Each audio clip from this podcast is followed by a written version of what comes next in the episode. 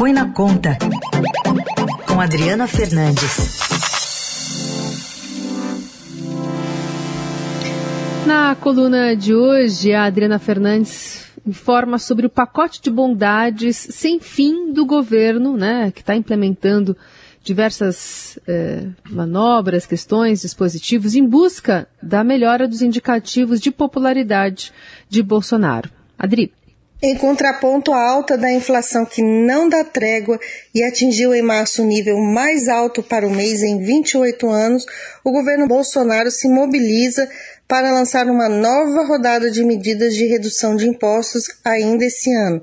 Se os preços altos castigam a popularidade do presidente, o corte de impostos pode ajudar a contrabalancear a agenda negativa da inflação durante a campanha eleitoral.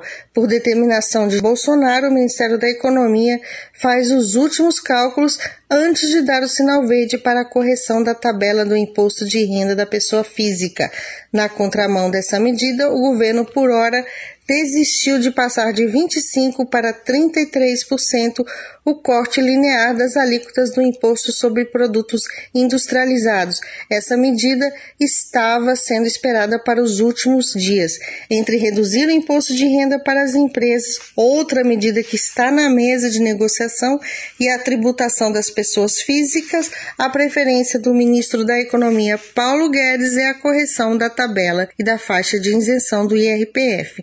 Além de ser uma promessa não cumprida na eleição de 2018, do presidente Bolsonaro, a medida seria uma compensação, segundo auxiliares do presidente, pelo impacto da guerra da Rússia na Ucrânia nos preços, que retira a renda dos brasileiros que pagam imposto. Como é uma medida que beneficia o contribuinte, o governo pode tomar ainda esse ano, a faixa de isenção hoje é de 1.900 e deve aumentar para o valor ainda não definido. Em projeto que passou na Câmara e está parado no Senado, a elevação da faixa de isenção prevista era para R$ 2.500, mas no projeto o governo ele teria receitas extras com a volta da taxação de lucros e dividendos de acionistas de empresas.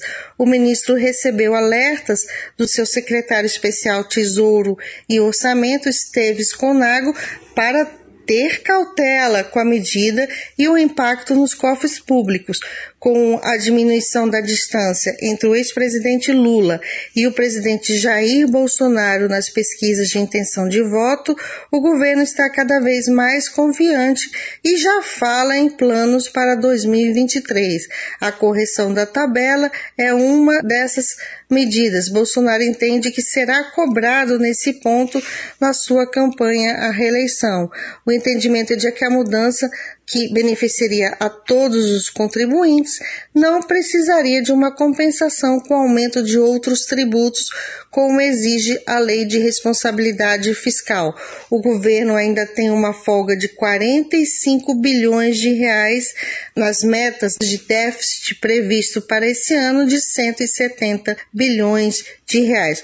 O governo desistiu de passar de 25 para 33% o corte no IPI e ele já estava pronto, mas por razões políticas, o presidente não quis assinar o novo decreto para beneficiar os produtos da Zona Franca de Manaus.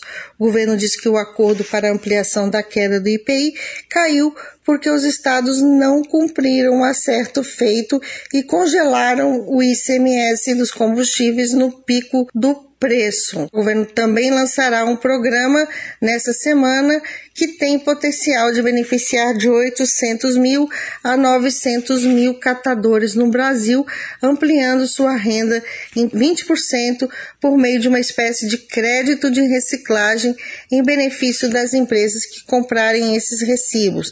Esse recebível comprado pela empresa funcionaria com uma renda adicional de cerca de 300 reais aos catadores. Na prática, um auxílio só que pago pelas empresas que precisam fazer a chamada reciclagem reversa para atender a legislação ambiental. Tá aí a Adriana Fernandes, que está com a gente às segundas, quartas e sextas aqui no Jornal Eldorado falando de economia. Agora são 8 horas